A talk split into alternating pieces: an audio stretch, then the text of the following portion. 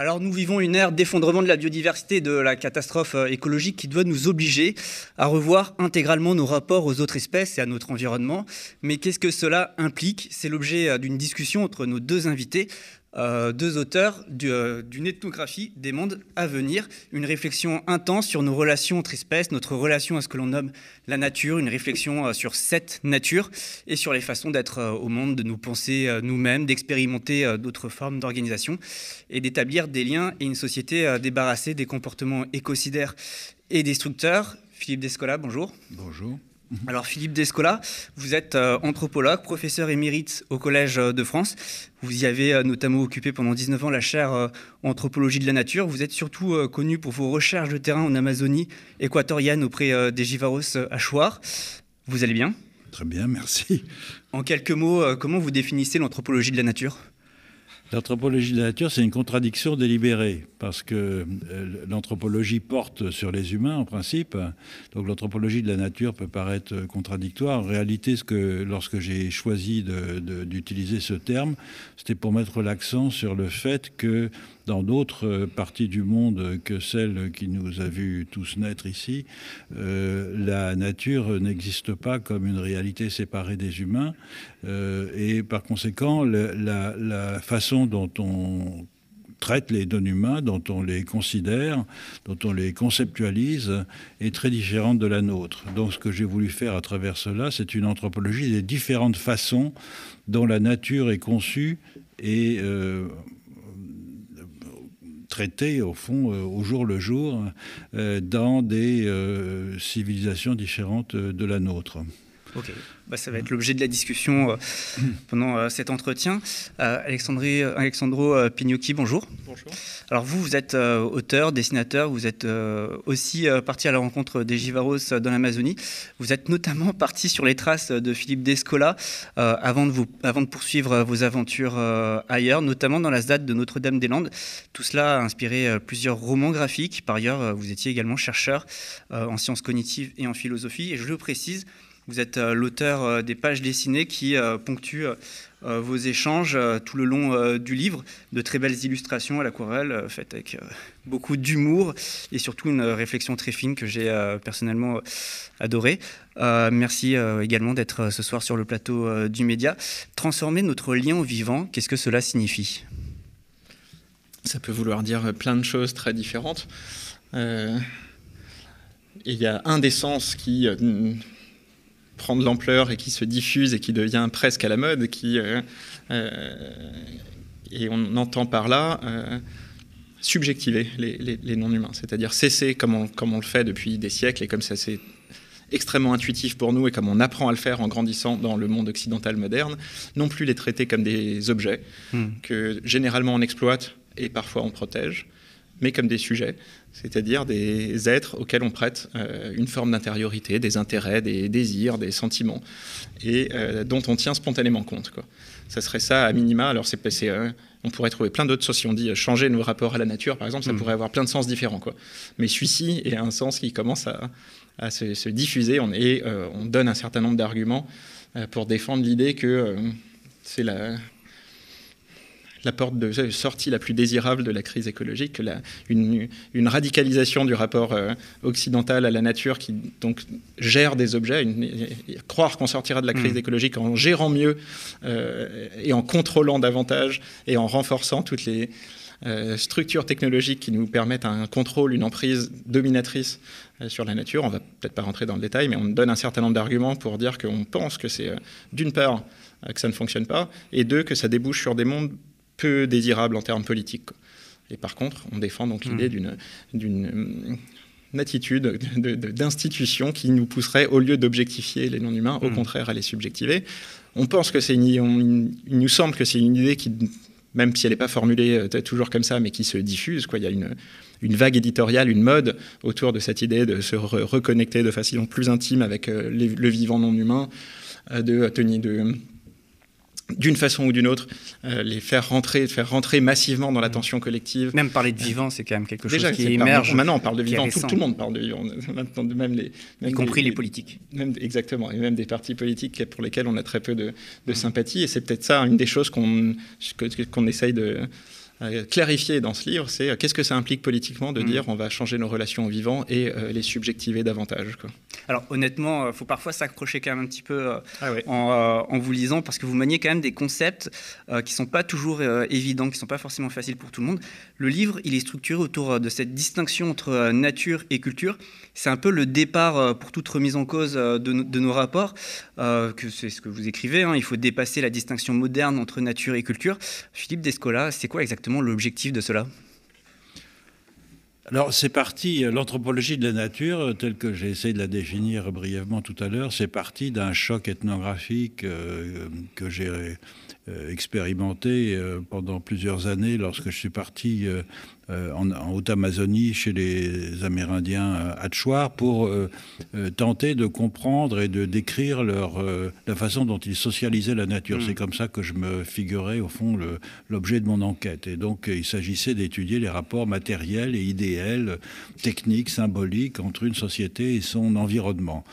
Et au fil de- des mois, au fil des années, je me suis aperçu que c'était un projet qui n'avait aucun sens, dans la mesure où d'abord la nature, ce que j'appelais la nature, c'était en fait la forêt euh, équatoriale. Euh, Pour les Hatchoirs, elle n'existait pas comme un monde séparé du leur, parce que du fait de leur technique euh, culturelle, je ne vais pas rentrer dans le détail, et du fait qu'ils transplantent beaucoup d'espèces sylvestres dans des jardins qui sont des, des, jardins et des vergers où il y a de très nombreuses espèces cultivées, des, plantes qui sont domestiquées depuis des millénaires en, Amazonie, eh bien, au fil du temps, la forêt se transforme et elle est, euh, sa composition floristique, c'est-à-dire en fait euh, sa, diversité euh, naturelle en quelque sorte, est infléchie par une diversité agrobiologique en ce sens que beaucoup des plantes qui sont euh, transplantées vont euh, se multiplier au fil du temps et euh, com-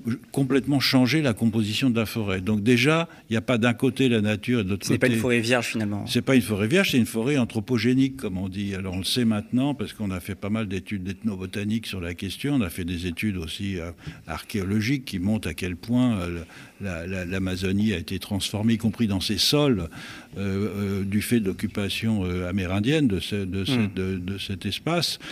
Donc, ils ne socialisaient pas la nature, mais, mais au fond, ils n'étaient pas comme parachutés dans une sorte de nature vierge euh, qui, auquel ils auraient dû euh, s'adapter, mais ils ont créé une niche écologique au fil des millénaires euh, qu'ils ont léguée euh, à leurs descendants. Puis le deuxième aspect, c'est cet aspect de caractère subjectif des rapports euh, aux, non-humains.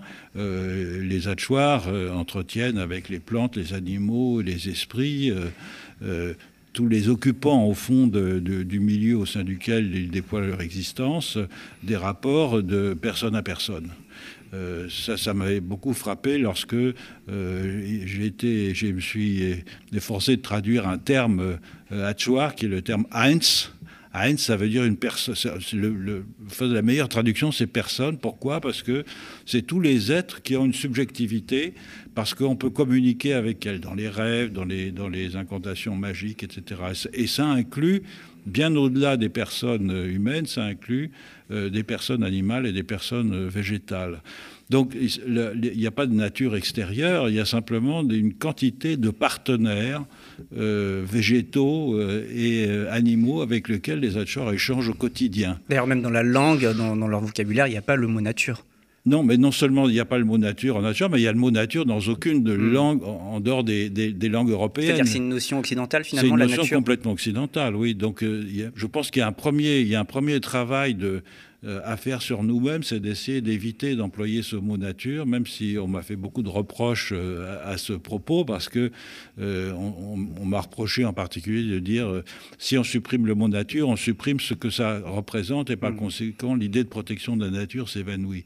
Mais je pense que c'est, il est beaucoup plus important de ne d'essayer de sortir de notre position Mm. de surplomb et de domination euh, vis-à-vis euh, des non-humains.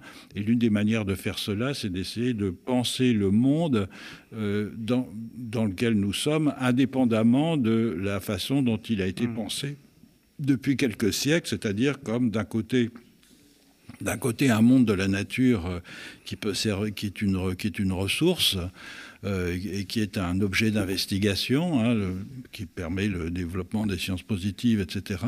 Et de l'autre côté, les humains qui sont comme maîtres et possesseurs de la nature, justement, qui sont les démiurges et qui viennent se puiser à foison dans cette, dans cette ressource. cette séparation, elle est caractéristique du monde que j'appelle naturaliste Hmm. C'est-à-dire, en fait, c'est la. de votre critique. Vous interrogez le naturalisme. Le naturalisme. Ça n'a rien à voir avec euh, le naturalisme tel, qu'on l'entend euh, habituellement. De façon courante. Voilà. Le naturalisme, c'est une, c'est un, une cosmologie, au fond, euh, qui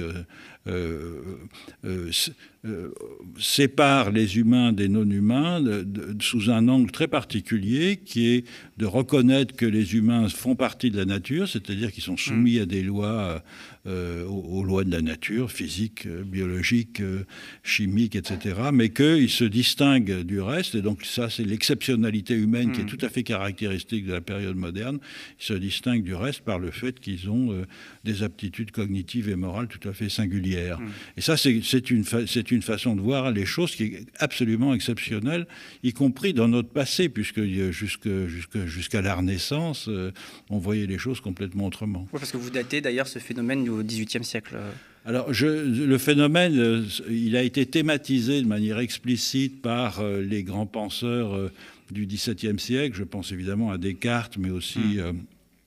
À Bacon, par exemple, ou à Galilée, mais il, est grand savant. mais dans les images, on peut le repérer un peu plus tôt, on peut le repérer dès le XVe siècle. Alexandre Pignocchi, je vous pose aussi la question. vous êtes d'accord Est-ce que vous venez d'entendre pourquoi est-ce qu'il est si important pour, euh, pour sortir de, cette de la catastrophe écologique, de se poser aussi toutes ces questions sur, la, la, nature, le rapport entre la nature et la culture? En quoi cela euh, nous aide-t-il euh, concrètement c'est que tant qu'on reste enfermé dans la distinction nature-culture, qui encore une fois, et oui, je suis complètement d'accord avec ce qu'il vient d'être dit. Notamment avec le concept de naturalisme que Philippe Descola a développé. Oui, bien sûr, mais c'est que c'est on a grandi dans un, on a été socialisé dans un monde où c'est une évidence qu'il existe quelque chose qui s'appelle la nature, que c'est quelque chose de fondamentalement distinct des cultures humaines. Mm. Et euh, sans les, les, travaux de l'anthropologie et de l'anthropologie de la nature en particulier, euh, c'est des idées qui sont si évidentes qu'on ne, on ne pourrait même pas les critiquer. Quoi. On est tellement baigné dedans, c'est si clair. Enfin, c'est moi, c'est ce que je raconte au début du livre. C'est que j'avais toujours dit, je suis un ornithologue amateur depuis tout mm. petit. J'avais toujours dit, bah oui, j'aime la nature et j'aime m'y promener et il faut protéger la nature. Quoi. Donc c'est sûr que quand j'ai lu, euh, quand je suis tombé sur les textes de Philippe qui vous dit que la nature n'existe pas et qu'en Amazonie, on, si on essayait d'expliquer à un natureur ce que c'est que la nature, il faudrait vraiment insister mmh. et, faire effort de pédagogie pour qu'il finisse par comprendre. Et sans doute, il comprendrait quelque chose d'assez différent de ce qu'on entend par là. Évidemment, ça ouvre des perspectives euh, vertigineuses. On, mmh. on, transforme complètement les... Et notamment dans le domaine politique, les possibilités de... Euh, de lutte écologique prennent une, tournure complètement différente et infiniment plus riche que hmm. quand on reste enfermé dans euh, une distinction nature-culture, parce que cette distinction-là est le, la, puissance objectifiante qu'elle a sur les non-humains, c'est-à-dire vraiment les, désigner comme des objets et euh, la subjectivité est du côté des humains. Hmm. Les non-humains sont privés de subjectivité. On n'a on que deux, deux options, c'est soit les exploiter comme de la ressource, soit éventuellement les protéger mais qui sont deux facettes, euh, ces deux rapports qu'on croit, tant, qu'on n'est pas, tant qu'on n'a pas pris ce pas de recul que nous permet l'anthropologie, on pense que protection euh, et, exploitation sont deux opposés sur le spectre des possibles, alors que c'est vraiment deux facettes très complémentaires d'un même rapport objectifiant. C'est-à-dire que c'est un rapport qui nous permet d'organiser aussi euh, les relations dans nos sociétés, d'organiser... Bien sûr, c'est que l'ensemble de notre monde, de, notre monde occidental est, composé, que ce soit nos subjectivités ou l'ensemble de nos institutions, sur la réalité de cette distinction nature-culture. Quand on parle de nature-culture, en fait, on ne veut pas par là seulement décrire euh, d'autres peuples de manière anthropologique. c'est d'abord euh, nous qu'on décrit. Cette distinction-là, justement, dire qu'elle est relative et qu'elle est propre à l'Occident moderne, ça permet de la rendre pensable et hmm. éventuellement de la critiquer et de se dire, bah non, en fait, les perspectives de lutte écologiste, c'est pas seulement la protection, c'est pas seulement la mise sous cloche d'espaces naturels en en chassant les humains. Au contraire, ça, ça ouvre des perspectives beaucoup plus riches et selon nous, c'est ce qu'on essaye de défendre dans le livre, même si on passe dessus assez vite, tant ça nous semble évident, qui sont euh, beaucoup plus porteuses euh, d'espoir qu'un combat écologiste qui envisagerait la hmm. sortie de la crise écologique que sur le concept de protection. Là, ça ouvre le champ de ce qu'on pourrait appeler le vivre avec, le composer avec, hmm. où les non-humains ne sont plus des objets euh, qu'on va analyser, essayer de gérer mieux, hmm. mais c'est des partenaires de vie des voisins avec qui ont des intérêts et on peut envisager d'aller vers des institutions politiques où ces intérêts et ce point de vue des non-humains seraient spontanément pris en compte. Et dans ce cas-là, on ne les met pas à distance pour les protéger, mais on apprend à mmh. déployer les activités humaines, notamment de subsistance, euh, en bonne entente avec eux. D'ailleurs, je rebondis sur ce que vous dites, parce que dans, le livre, vous parlez, vous utilisez des formules comme une façon d'être au monde, euh, il faut nous penser nous-mêmes, etc. Qu'est-ce que, vous, qu'est-ce que vous entendez exactement euh, par là? C'est, c'est ce que je veux dire, c'est-à-dire que non, on est socialisé depuis notre enfance dans des structures particulière, qui, euh, notamment en ce qui nous concerne, euh, mm. organisée autour de la distinction nature-culture, mais pas seulement. Il y a plein de, tout un tas d'autres grandes euh, structures qui organisent tant notre subjectivité, nos activités, nos comportements. Et quand on a grandi, baigné là-dedans, ces dimensions-là sont nous semblent si évidentes qu'elles sont qu'on peine à les critiquer. Et le, mm. le, l'anthropologie en nous donnant des exemples d'autres façons d'être au monde, d'autres façons de, penser, de concevoir euh, euh, les, relations avec les non-humains, de comment organiser la subsistance, etc., nous donne une donne, prise à la pensée critique sur mmh. euh, ces dimensions-là. Après, les, concepts de façon d'être au monde, on comprend assez bien, ce que je sais pas exactement, c'est un sens assez flou, quoi. on l'emploie dans un sens assez intuitif. Assez intuitif, ça regroupe l'ensemble des structures explicites et implicites qui organisent notre façon d'être. Oui, J'appelle ça des ontologies. C'est un terme un peu savant et philosophique. Ça veut dire quoi? Ça veut dire que du fait de notre euh, éducation, il y a certains euh, éléments saillants de notre environnement. Alors là, on peut parler d'environnement euh, physique et social, qui, du fait des récits qu'on entend, du fait de, du compagnonnage avec euh, des parents et des, compagnons du même âge, on va avoir tendance à faire ressortir la pertinence de certains aspects de cet environnement et en, en inhiber d'autres. C'est la même chose pour le naturalisme que pour d'autres formes de perception des continuités, des discontinuités entre les êtres du monde.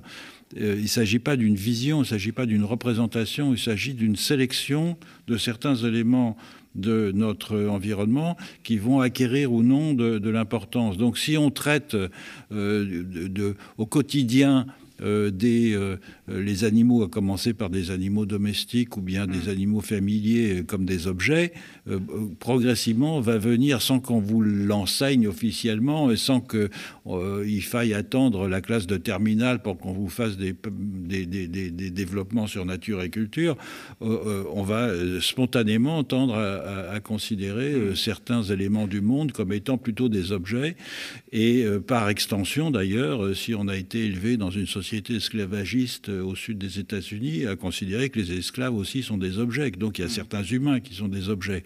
C'est ça une ontologie, c'est-à-dire c'est une façon spontanée de filtrer les éléments du monde de façon à les construire, à les composer. C'est pour ça qu'on parle de composition ou de décomposition mm. euh, des mondes. Et cette euh, façon de faire, en fait, elle n'est pas, elle vient, elle se construit au fil du temps à partir d'intuitions que nous avons tous. Euh, nous pouvons, euh, euh, à certains moments, nous identifier à des non-humains. Nous pouvons considérer que des non-humains ont une, quelle que soit leur, n'est pas nécessairement vivant d'ailleurs.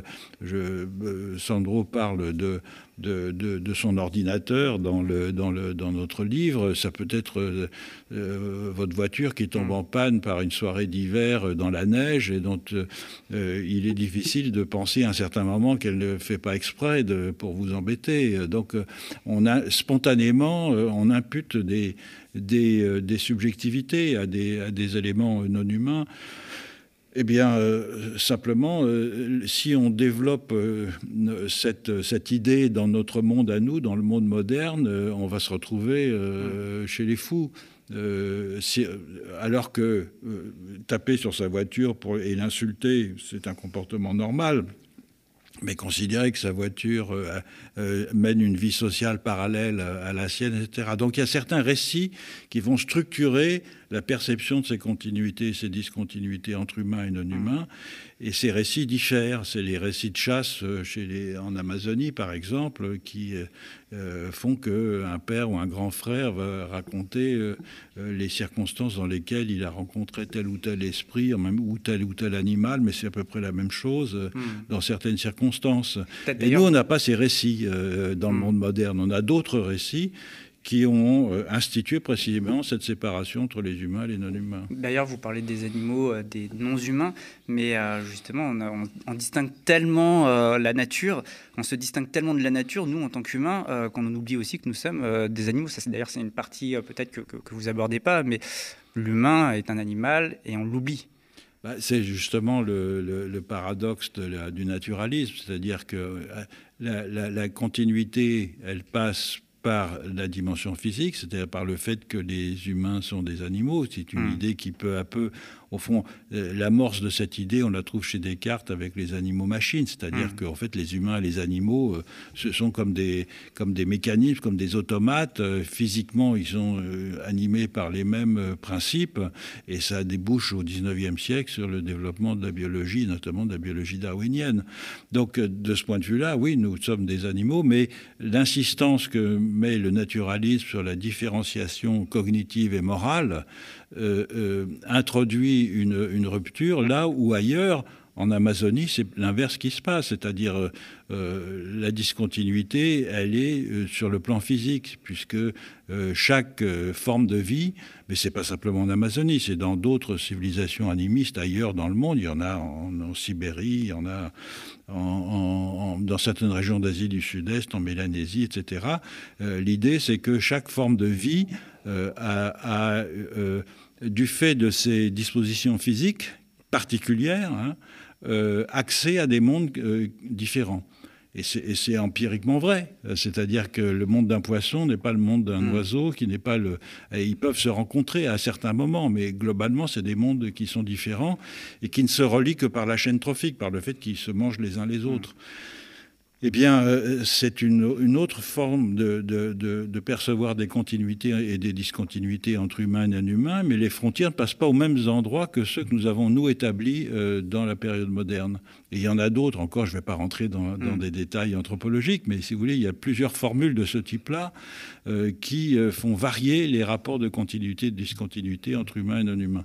Et donc, le naturalisme est une exception dans, dans l'histoire de l'humanité, et il a eu toutes sortes de de, conséquences que nous analysons dans, ce livre, et notamment un, développement de, comme l'a dit Sandro tout à l'heure, de l'objectification euh, des non-humains, qui a été, euh, au fond, euh, une condition de possibilité pour le développement du capitalisme, c'est-à-dire pour le développement de l'accumulation du capital.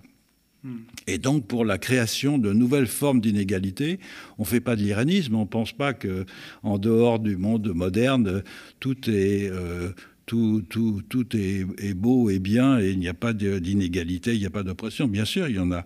Mais euh, euh, celle que nous adressons dans ce livre, puisqu'il s'agit de sortir de la situation présente, c'est une, forme d'oppression qui est liée au développement euh, du, du, capitalisme au XVIIIe siècle, qui s'est enclenché dans des circonstances très particulières avec la révolution industrielle et l'expansion coloniale. Et, et, dans lequel, au fond, la, la, la, Ce qui façonne notre relation vivante, finalement, c'est l'économie. C'est alors c'est l'économie. C'est une certaine forme d'économie. Euh, l'économie est, est, née au, XVIIIe siècle chez les euh, chez les premiers économistes justement, euh, en désencastrant certains processus de transfert d'énergie entre l'environnement et euh, les humains et entre les humains, euh, des, rapports sociaux au sein desquels ils étaient auparavant euh, encastrés, qui étaient des rapports familiaux, des rapports liés à, quelquefois la suggestion, je hmm. pense évidemment à l'économie féodale, etc., etc. Et à partir de ce moment-là, l'économie est apparue comme un phénomène en soi et un phénomène autonome. Euh, euh, alors je ne fais que reprendre une analyse classique qui est celle de Karl Polanyi, dans la, notamment dans la grande transformation que nous évoquons dans, ce livre. Et à partir de ce moment-là, avec la libéralisation, euh, ce phénomène a été rendu possible de désencastrement par la libération de, du, marché de la main-d'œuvre et de la terre. Et donc tout pouvait être, tout pouvait circuler, tout pouvait être euh, euh, échangé euh, par l'intermédiaire de l'argent. Et donc tout pouvait être, tout pouvait recevoir une valeur économique, d'où la domination de, l'économie au fil du temps. Mmh. Et, le naturalisme est donc le produit du capitalisme en fait. C'est ce que vous. Non, c'est le contraire. C'est le contraire. Le, naturalisme rend possible. Rend possible le capitalisme, oui. D'accord. Et, euh, le, là, c'est le, le, point important. C'est vraiment le, levier qui est quasiment trivial, mais qui est rarement analysé comme ça, qu'on utilise pour faire basculer euh, l'anthropologie de la nature et tout le courant de pensée, la, presque la mode qu'il y a en ce moment autour du vivant, comme, euh, comme tu l'as dit, dans, dans le domaine politique. C'est que cette idée d'après laquelle euh, s'agit pas du tout évidemment de copier les Indiens d'Amazonie ou quoi, mais néanmoins euh, aller vers un rapport au monde où on prêterait euh, une forme de subjectivité au non-humain, on dit que c'est la, voie à prendre et cette, idée se diffuse et est de plus en plus admise, quoi qu'il faudrait revoir nos rapports aux, vivants non-humains en tenant compte de, leurs intérêts. Et, on dit, mais ça devrait être une évidence, quoi, que ce, ce, déplacement-là, en tout cas à l'échelle institutionnelle, est impossible dans un monde dominé par les lois de l'économie comme l'est le nôtre. Quoi. Et c'est tout, la raison est extrêmement simple, c'est qu'on dit, ben voilà, on veut euh, subjectiver les non-humains, les sortir de la catégorie des objets, sauf que quand on sort une entité de la catégorie des objets pour la transformer en sujet, en lui prêtant euh, une intériorité, mmh. des, des motivations, etc., elle n'est plus interchangeable. Donc si on fait ça, ça veut dire que, et, euh, là, là en disant ça, on se rend compte de du bouleversement social que ça implique. Hmm. Ça veut dire, bah non, il sort de la catégorie des ressources qu'on peut exploiter à merci comme ça. Quoi, Mais, pas que les non-humains, parce que justement, dans, le livre, vous dites aussi les humains.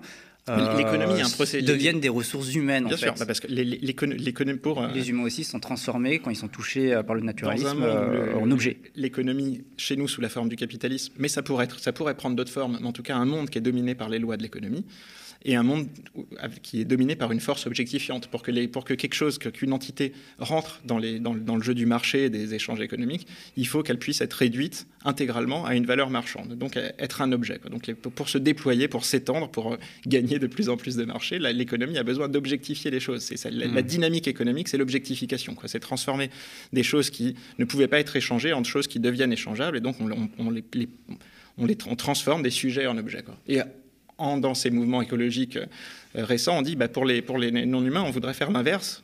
Et donc, c'est deux forces qui tirent en direction exactement opposée. Et donc, on, ce qu'on essaye de dire, c'est un peu le, mouvement de départ de ce livre, c'est on va essayer de tirer les conséquences de ça. On, dit, ah, il faut changer nos relations aux vivants, les subjectiver, etc. Oui, mais euh, ce désir-là est incompatible avec euh, un monde dominé par les lois économiques. Donc, qu'est-ce que ça veut dire politiquement Ça veut dire qu'on cesse de. on fait en sorte que l'ensemble des décisions politiques collectives qui regardent nos façons de vivre, d'habiter, de nous lier les uns aux autres, cessent d'être dominées comme elles le sont aujourd'hui par des impératifs de rentabilité, des impératifs mmh. économiques au sens large. Ça veut dire qu'on réincruste, Philippe a parlé de la façon dont au XVIIIe siècle l'économie s'est autonomisée comme phénomène autonome. On fait le processus inverse, on la réincruste dans le politique et euh, on trouve les moyens de s'organiser collectivement pour que les décisions qui concernent notamment l'ensemble des activités productives, mais pas seulement, ne soient plus soumises à la rentabilité économique et à, la croissance et à tous ces trucs, mais à euh, des décisions collectives. Qu'est-ce qu'on, comment on veut habiter ensemble, qu'est-ce qui est collectivement désigné comme une façon désirable d'habiter tel territoire, et euh, la question économique devient euh, non pertinente. Et on dit que c'est la condition à laquelle on va pouvoir faire ce déplacement subjectivement vers les non-humains. Mais donc les, les, conditions politiques sont énormes, c'est ça sur lequel mmh. on insiste, c'est qu'on ne peut pas c'est le cas aujourd'hui. Et il y a, d'ailleurs une accusation sur, euh, euh, qui est en partie justifiée de, cette, cette, mode qu'il y a autour du concept de vivant. Euh, d'être quelque chose de purement bourgeois, euh, individualiste. On va euh, se sensibiliser aux vivants chacun dans notre coin pendant nos randonnées, nos promenades en forêt ou nos, déjeuners dans notre jardin. Mais tant que ça reste à l'échelle individuelle, bon, ça peut, on peut, ça, c'est très inoffensif. Mais si on veut l'institutionnaliser, l'ériger à l'échelle des institutions, faut prendre acte des conséquences mm. que ça a, et notamment qui sont massives.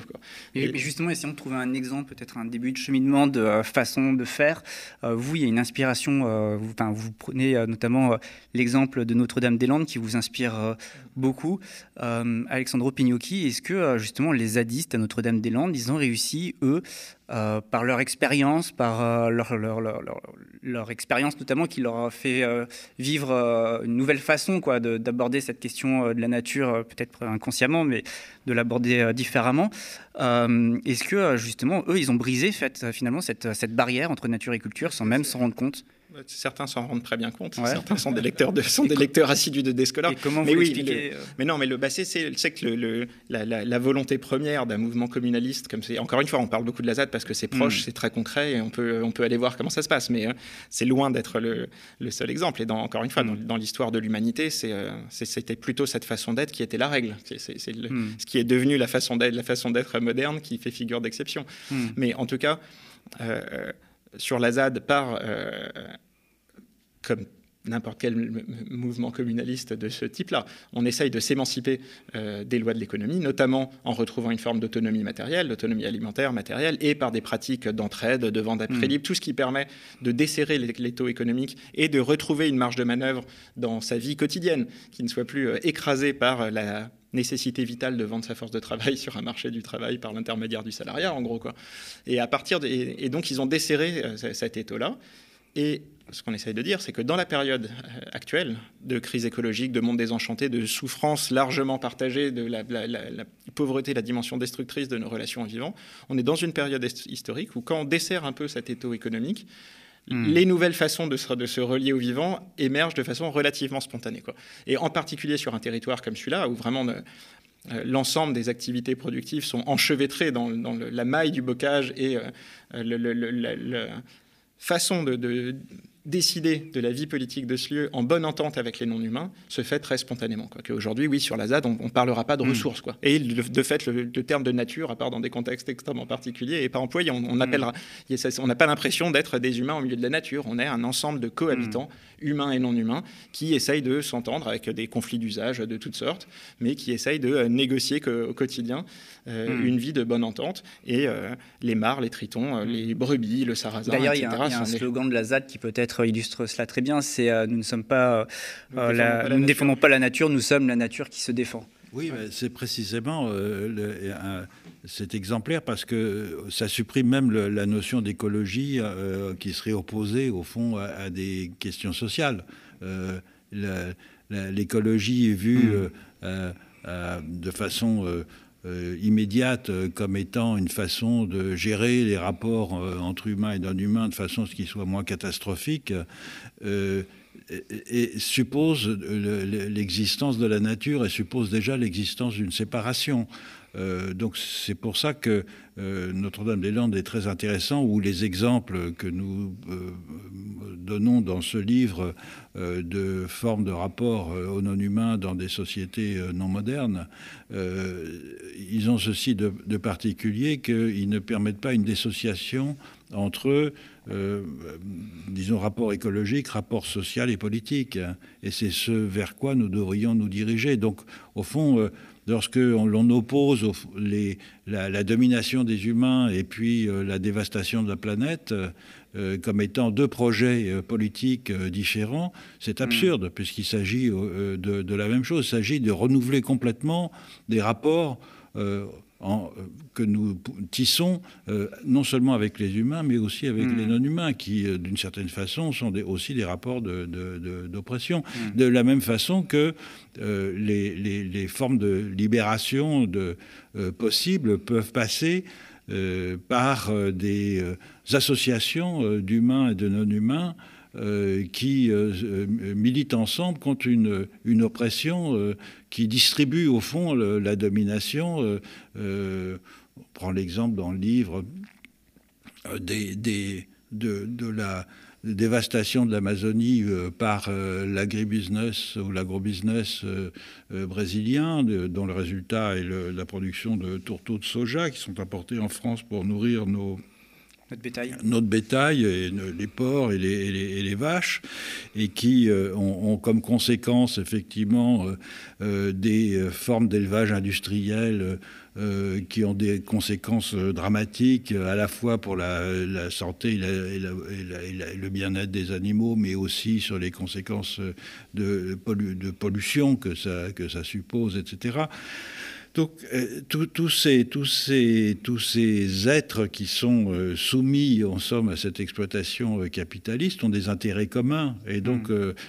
ce à quoi on appelle, c'est une forme d'internationalisme qui est un peu différent de l'internationalisme ancien de la, de la lutte des classes, de la lutte des classes humaines, de la lutte des prolétaires opprimés, dans lequel il y aurait peut-être moyen de former des associations des géoclasses, pour hmm. reprendre l'expression qu'employait euh, Bruno Latour, euh, qui réunissent humains et non humains dans des mêmes projets d'émancipation.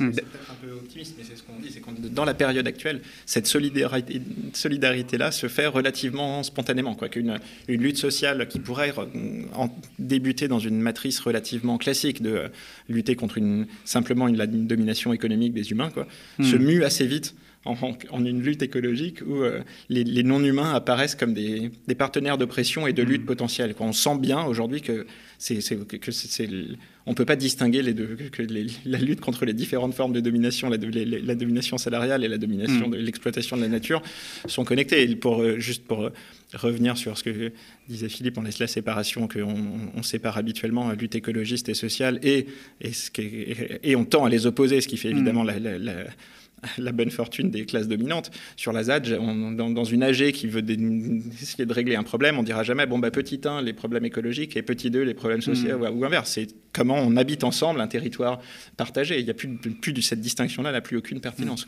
Mais d'ailleurs, justement, par rapport à cette reconfiguration des luttes euh, sociales et écologistes, euh, vous, c'est quelque chose que vous avez commencé à observer un petit peu, euh, vous écrivez dans, dans, le livre, avec les gilets jaunes, justement. C'est quelque chose que vous avez observé des modes de relation qui échappent euh, notamment aux logiques marchandes ça aurait nécessité un travail de terrain que j'ai pas fait du tout. Mm. C'est de l'ordre de l'intuition, des discussions que j'ai eues avec euh, notamment des habitants de la ZAD et des collectifs de Gilets jaunes mm. dans Saint-Nazaire. C'est quelque chose que vous citez. Euh, oui, mais c'est bon, c'est, ça, ça, serait bien que moi ou quelqu'un d'autre se saisisse de ce sujet-là pour faire un travail ethnographique sur la question beaucoup plus poussé.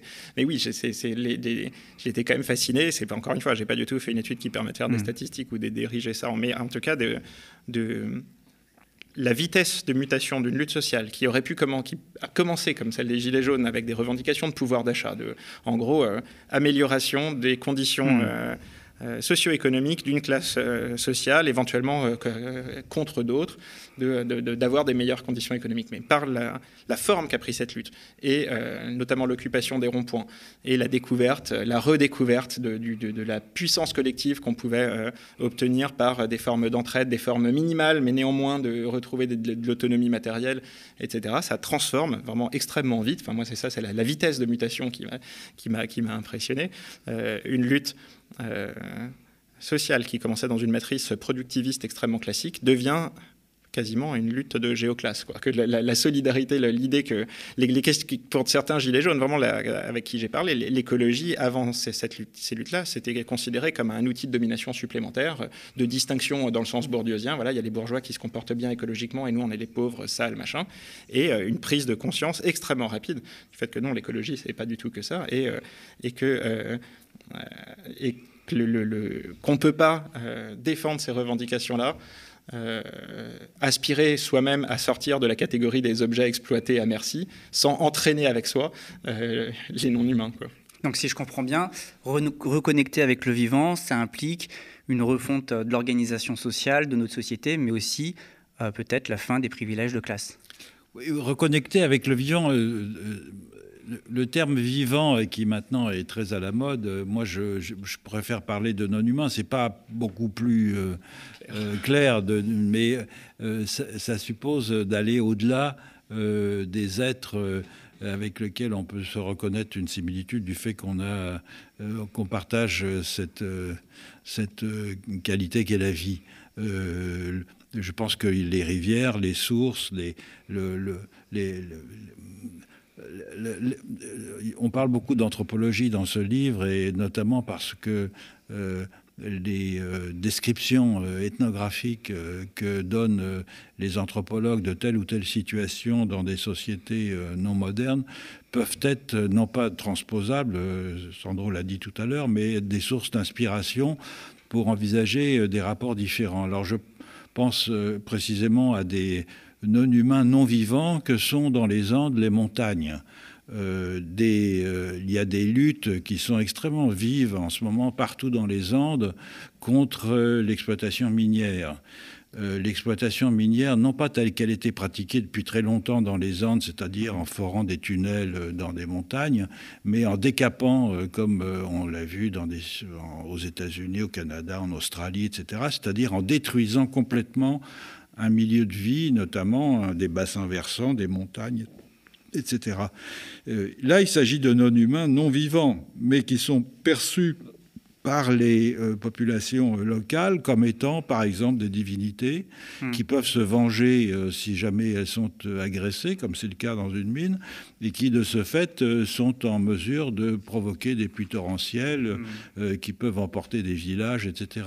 Vous avez un exemple là-dessus, notamment dans le Chiapas dont vous parlez bah, je parle d'un exemple dans les Andes, euh, oui, euh, pas, dans le Chiapas, qui n'est pas le Chiapas, mais, euh, on, parle on, parle bien sûr du Chiapas aussi, mais si vous mm. voulez, ce, qui, est important dans le cas présent, c'est que la, comment dire, le fait d'habiter un territoire suppose aussi de coexister euh, avec des entités qui pour nous ne sont, sont euh, non vivantes, mais qui pour des populations euh, locales sont animées par des esprits, par des forces, etc., qui elles sont perçues comme étant vivantes.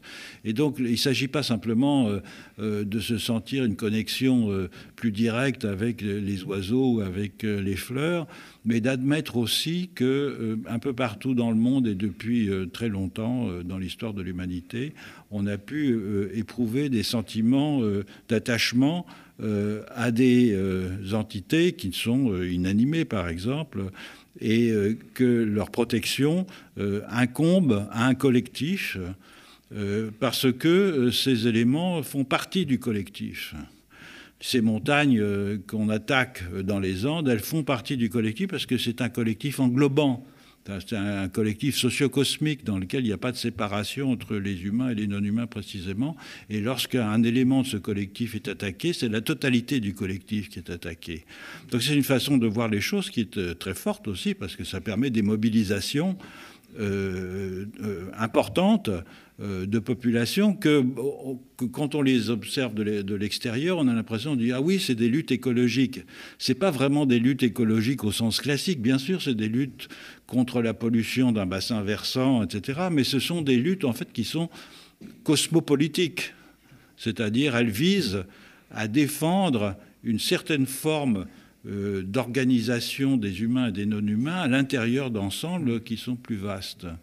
Et sur le, lien avec les privilèges de classe, euh, Philippe a fait euh, balayer rapidement l'histoire du, naturalisme. Le, le, moment Descartes est intéressant parce que c'est le hmm. moment où il y a une, une foi dans le, alors que c'était un précurseur, mais ensuite ça a été ça a été systématisé, où les, intellectuels se sont crus dans le, développement industriel, voir la possibilité de réduire la, de la restreindre la, domination au non-humain, qu'on allait pouvoir euh, émanciper l'ensemble de, l'humanité, les délivrer du besoin matériel, euh, et euh, grâce à l'exploitation technologique de, la nature. Et du coup, on, est obligé évidemment de, priver les entités naturelles d'intériorité pour pouvoir les, exploiter sans état d'âme. Il paraît que bah, quand on demandait interrogeait Descartes sur les animaux qui criaient quand on les disséquait, ils disaient bah, ils n'ont pas, d'âme, donc c'est comme une machine qui grince. Hmm. Et euh, donc ce, projet-là a échoué. On a bien vu que on n'est pas dans un monde où la, et tant mieux où la, une domination technologique totale de la nature a permis d'émanciper l'humanité, de, de, de, faire disparaître les, euh, les, rapports de classe. Mais si on, aspire à euh, encore une fois, à subjectiver les non-humains, les, les, faire sortir de la catégorie des ressources, c'est l'ensemble de la dynamique capitaliste qui, qui, est brisée à sa, source. Quoi. Hmm. Et, évidemment, on, subjective euh, aussi les, tous les, les humains euh, objectifiés par la, par la dynamique capitaliste. Et on, essaye de dire que ce mouvement-là, en fait, se, marie extrêmement bien. Enfin, cette perspective-là est très compatible avec euh, une perspective politique de type communaliste, où la plupart des les activités, la décision politique et les activités de subsistance sont largement relocalisées. Quoi. Donc, vous dites qu'il faut se réapproprier collectivement les territoires, notamment. Exactement, mais du coup, ça veut dire que les et et je reviens sur les intellectuels qui ont, qui ont cru à l'émancipation par la technologie. Ça leur convenait assez bien parce que ça leur permettait de continuer à faire leur travail d'intellectuel à plein temps, euh, tout en continuant à se nourrir et euh, en disant bon, pour l'instant, pour me nourrir et me loger, je dois acheter de la force de travail à d'autres que du hmm. coup je domine par cet intermédiaire-là. Mais hein, dans un futur lointain, grâce à la technologie, on, les, seuls dominés seront les, seront les non-humains. Mais de toute façon, à partir du. Si on, on, on, projette de briser ça et euh, de, euh, retrouver des formes d'autonomie alimentaire, que euh, de déprolétarisation massive de, la population grâce à, des, formes d'occupation territoriale qui permettent de, développer des, des nouvelles formes d'autonomie matérielle, oui, hmm. ça veut dire que nous, ou là, on pourra, on passera plus l'intégralité de notre temps à écrire des livres ou à faire des, hmm. émissions radio, mais il y aura quelques jours par semaine où on devra s'occuper des activités productives, notamment maraîchères, par exemple, etc., inspiré encore une fois de ce qui se passe à, à Notre-Dame-des-Landes, où il n'y a pas de, il y a ni, euh, ni agriculteurs professionnels, ni intellectuels professionnels. Quoi. Ces, activités sont remêlées et on est... Et, euh, c'est euh, assez récent que l'idée de, contribuer à euh, sa subsistance matérielle puisse être vue comme quelque chose de désirable, quoi.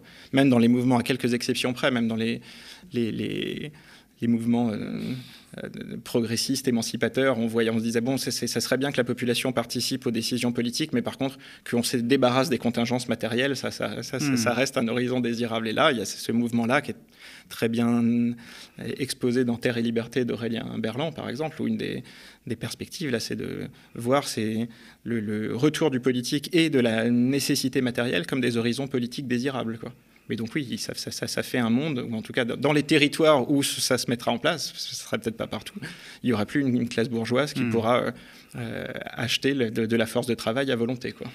Avant de conclure, j'aimerais euh, vous poser cette question. Philippe Descola, euh, vous me parliez des montagnes, euh, vous me parliez voilà, de, de, ces endroits qui sont pas vivants, enfin qui sont, qui sont vivants, mais qui sont pas forcément les non-humains vivants qu'on pense, qui pourraient être détruits également. Que pensez-vous du coup des initiatives qui consistent aujourd'hui à donner une personnalité juridique à des montagnes, à des rivières? On le voit par exemple en Nouvelle-Zélande, il, y a différentes initiatives comme ça qui sont en train de, fleurir. Que, comment vous voyez ça? Je trouve ça très intéressant parce que c'est un bouleversement du mouvement d'appropriation. Euh, traditionnellement, l'appropriation, elle va euh, des, humains, euh, individuels ou collectifs, vers la terre ou les objets. Et dans le cas de, dans ces, dans ces cas que l'on commence à, à, voir se multiplier, notamment celui de la rivière Wanganui en Nouvelle-Zélande, ce sont en fait les milieux de vie qui deviennent propriétaires d'eux-mêmes et d'une certaine façon, ceux qui les occupent sont dépendants de cette, euh, euh, propriété ou de cette euh, personnalité juridique. Donc, ça change notre rapport. Ben, ça change complètement notre rapport, c'est que l'appropriation s'inverse. Ce sont mm. les humains qui sont appropriés par le milieu de vie, non pas l'inverse. Autrement... On se sent un devoir de réciprocité spontanée, du coup on est accueilli, et comme toute personne accueillie, bah, on... se comporte décemment quand on est accueilli par, par une mm. personne. Voilà. Mm. Et, et, je pense que c'est un objectif désirable, puisque la plupart des cas qui ont été euh, euh, confirmés par, euh, donc par, par, exemple par le Parlement néo-zélandais sous la pression des Maoris qui habitaient mm. les, rives de la rivière Wanganui ou ailleurs dans, dans, le monde où de, on a accordé la personnalité juridique à des, à des milieux de vie. les, les, les, des, des, des, actions en justice peuvent être intentées, mais surtout, au fond, la, la, la, la, conceptualisation de l'appropriation comme un acte unilatéral d'utilisation euh, d'usus et d'abusus hein, de ressources euh, extérieures aux humains devient inconcevable. Hmm. Et ça peut être un objet de lutte politique aussi. C'est pas simplement. Euh, ça, ça, a été le cas en Nouvelle-Zélande. Ça a été le cas en Nouvelle-Zélande. C'est le cas aussi dans d'autres dans d'autres contextes politiques et juridiques ailleurs. Et donc ça peut être une force de mobilisation hmm. pour obtenir un résultat. Du coup, il faudrait donner une personnalité juridique au bocage de Notre-Dame-des-Landes? C'est une des possibilités, il y en a, a d'autres, mais en tout cas, oui, on, insiste sur le, le, fait que cette perspective de, se connecter différemment au vivant est, compatible avec plein de projets politiques très différents. On peut en imaginer d'ailleurs dans un exercice de politique fiction, des très peu désirables, mais qu'il y a quand même euh, tout ce qu'on est en train de dire en ce moment avec le vivant, c'est très peu autour du vivant, c'est très peu explicité, mais euh, l'idée de euh, relocaliser tant la décision politique que les activités, évidemment, c'est quand, on doit, quand on doit composer quotidiennement avec les non-humains d'un territoire euh, pour vivre, c'est sûr que la connexion est différente mmh. que quand on voit ça une fois de temps en temps pendant les vacances. Quoi. et, et, on essaye de, pareil, dans un exercice de, de, projection, d'envisager une situation politique où les, des territoires autonomes type ZAD, mais il y a plein d'autres exemples, infiniment plus nombreux et euh, puissants qu'ils le sont aujourd'hui, fédérés en réseau, cohabiteraient avec des structures étatiques euh, telles qu'on les connaît. Et on essaye de dire que ça pourrait être une situation désirable en elle-même, quoique notamment l'existence de territoires autonomes euh, dans les marges des États ont une rétroaction vertueuse sur l'État lui-même, en donnant déjà un exemple, ensuite des possibilités d'autonomie matérielle à la population, qui du coup est beaucoup moins à la merci de, du, marché du travail pour survivre. Quoi. Et donc, pour c'est pas complètement évident aujourd'hui de, dessiner des perspectives joyeuses, quoi. Et on, on, explore celles-ci. Et du coup, on insiste beaucoup oui, sur les, vertus des, luttes territoriales sous toutes toute leurs formes. En ce moment, il y a un mouvement qui prend de l'ampleur, qui s'appelle les soulèvements de la terre, hmm.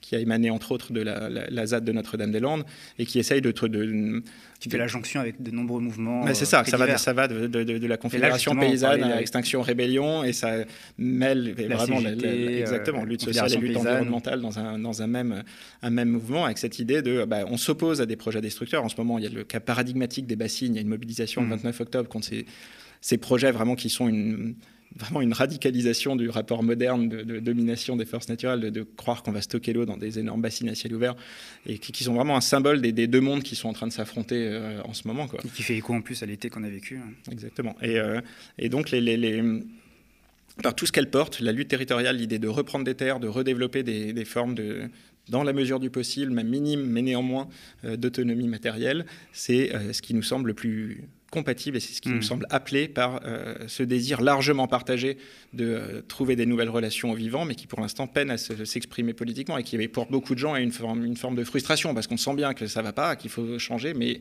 on n'a aucun levier politique euh, pour transformer à un niveau institutionnel, enfin donner une expression hmm. institutionnelle à ce désir-là. Et on pense que voilà, les différentes formes de lutte territoriale, ce pas du tout les seuls outils, mais c'est un levier essentiel de ce point de vue-là. Pour conclure rapidement, j'ai envie de vous poser une dernière question un peu naïve, mais en vous écoutant, on se dit que bon, on a compris euh, le coupable finalement, euh, c'est le capitalisme, et on a envie de se dire en conclusion que faut l'abattre, euh, ce, système économique. Est-ce que cet échange que vous avez tous les deux dans ce livre, finalement, est-ce que c'est un appel à la révolution? Là, c'est ce que, je viens de dire est en partie une réponse à ta, à ta question. C'est que on balaye l'idée qu'une transformation euh, que la, transformation sociale qui est appelée par la situation passera par nos dirigeants politiques et hmm. par euh, les, les, courroies de la démocratie représentative classique, ça on n'y croit pas du tout. Et le problème c'est que si on, a écarte, si on écarte ça, on a l'impression que la seule option c'est la révolution de type grand soir. Quoi. Hmm pour ça que je vous pose la question. Bah oui, mais, mais, le, bah, le, problème, c'est que euh, c'est complexe. C'est si on n'a que ça, on a que ça comme alternative. Et on l'a vu pendant les, c'était même marrant entre guillemets, pendant les, il y a eu, je sais plus, le deuxième samedi des Gilets jaunes. Il y a un moment, on s'est dit, mais en fait, on va vraiment prendre l'Élysée. Mais est-ce qu'on peut se contenter euh, de, mouvements à la marge? Vous me parlez des soulèvements de la terre, mais on peut parler aussi des ZAD qui. Et c'est le truc, c'est que c'est pas marginal. C'est ça qu'on essaye de dire, c'est que des, luttes territoriales qui prennent de l'ampleur. Euh, ont un, pouvoir de transformation sur les États avec lesquels elles cohabitent qui n'est pas du tout marginal. Quoi. Et c'est justement, ça donne une voie intermédiaire, ça donne une alternative. C'est très, très, bien de penser la perspective révolutionnaire, il faut continuer à le faire, mais on, a bien, on sent bien que l'idée de prendre le pouvoir là tout de suite, déjà, c'est pas vraiment à portée de main. Ensuite, euh, quels seraient les débouchés de ça? Enfin, c'est, Du coup, est-ce qu'on n'est pas dans une impasse? C'est justement pour sortir de cette dualité entre euh, une forme institutionnelle classique, euh, démocratie représentative, et révolution globale, balayement des institutions, qu'on a l'impression que la, lutte territoriale est, retrouvée, mais bon, ah, évidemment beaucoup plus massivement que ce qui se passe aujourd'hui, mais des formes d'autonomie territoriale en interaction avec les États. Enfin, c'est ça que l'originalité de ce qu'on propose, c'est que ça sera évidemment conflictuel, mais l'existence de territoires autonomes en marge des États ont un pouvoir de, aurait un pouvoir de transformation sur ce qui se passe du côté de l'État, massif. Quoi. Et ça donne, hmm. Ça ne veut pas dire qu'il faut arrêter de penser la perspective révolutionnaire, mais euh, n'avoir que ça comme horizon politique, ça peut être un peu désespérant. Quoi. Philippe Descola, pour le mot de la fin, parce que là, quand même, vous accusez directement le capitalisme. Ça a été, bah, ça a été euh, mon espoir quand j'avais une vingtaine d'années, euh, le, grand soir, et j'ai déchanté, parce que l'idée d'une avant-garde qui va s'emparer du pouvoir et proclamer la dictature du prolétariat de façon à aboutir au dépérissement de l'État, j'ai vite fini par euh, comprendre que c'était une illusion.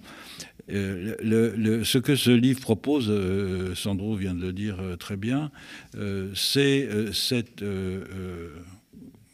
combinaison entre des territoires alternatifs en expansion et des États sobres et démocratiques. Sobres et démocratiques, ça veut dire quoi? Ça veut dire des États qui sont fondés non plus sur la représentation périodique par le bulletin de vote, mais par des formes euh, de, démocratie euh, directe euh, qui permettent la participation quotidienne, j'allais dire, des citoyens aux décisions de l'État. Cette combinaison, effectivement, elle implique non pas un dépérissement de l'État en général, mais un dépérissement de l'État tel que nous le connaissons. Et elle a pour, au fond, j'allais pas pour modèle, mais en tout cas, elle a pour précédent euh, des rapports entre des populations euh, marginales et des populations étatiques euh, dont l'anthropologie a bien décrit les ressorts dans certaines régions du monde, en particulier en Asie du Sud-Est. Donc elle n'est pas complètement fantasmatique. Des, on s'appuie sur l'anthropologie pour, pour, et l'histoire, évidemment, pour dire que cette hypothèse-là d'une euh, cohabitation euh, plus ou moins pacifiée, plus ou moins conflictuelle entre des structures étatiques et des territoires autonomes, ça a été la, règle pendant toute l'histoire de l'humanité. C'est une planète couverte par des États-nations capitalistes, c'est ça l'exception, quoi, si on, mm. si on, prend un peu de recul.